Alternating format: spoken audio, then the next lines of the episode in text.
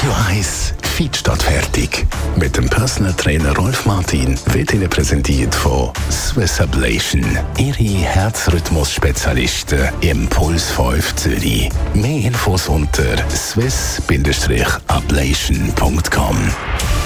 Es ist ein Satz, den vor allem Sportler immer und immer wieder hören. Man sollte nachhaltig trainieren. Rolf Martin, da unser Fitnessexperte auf Radio 1. Was heisst denn das jetzt eigentlich genau? Äh, da versteht man den Nutzen, den das Training schlussendlich bringt. Ähm, ein Nutzen, der sich über längere Zeit positiv auswirkt auf Körper und Gesundheit.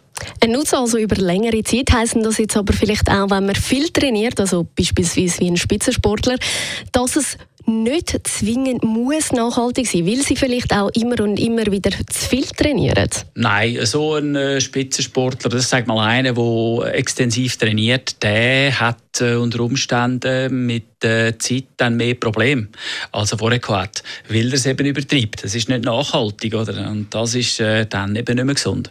Was heisst denn jetzt aber eigentlich nachhaltig, damit wir uns da etwas vorstellen können? Vielleicht auch gewisse Trainingsmöglichkeiten?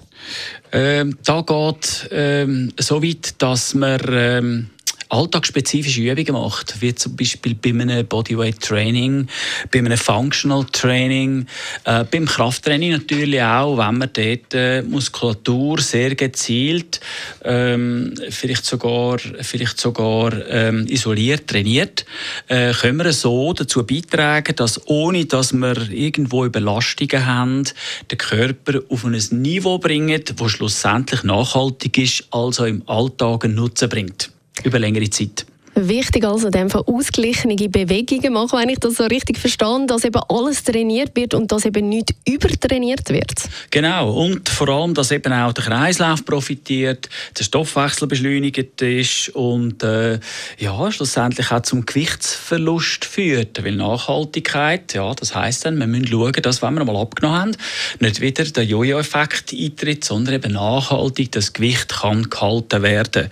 Das ist eigentlich die Idee. Und beim Bewegen Bewegungsapparat, das Gelenk, Sehnen und Bänder einfach nicht kaputt gehen äh, durch Überlastung, sondern nachhaltig eben aufgebaut und gestärkt sind. So haben wir dann in der äh, späteren dritten Lebensphase von 60 bis 90 keine gesundheitlichen Probleme.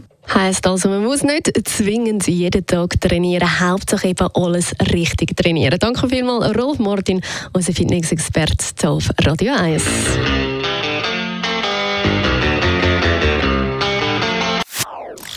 Das ist ein Radio 1 Podcast. Mehr Informationen auf radio1.ch.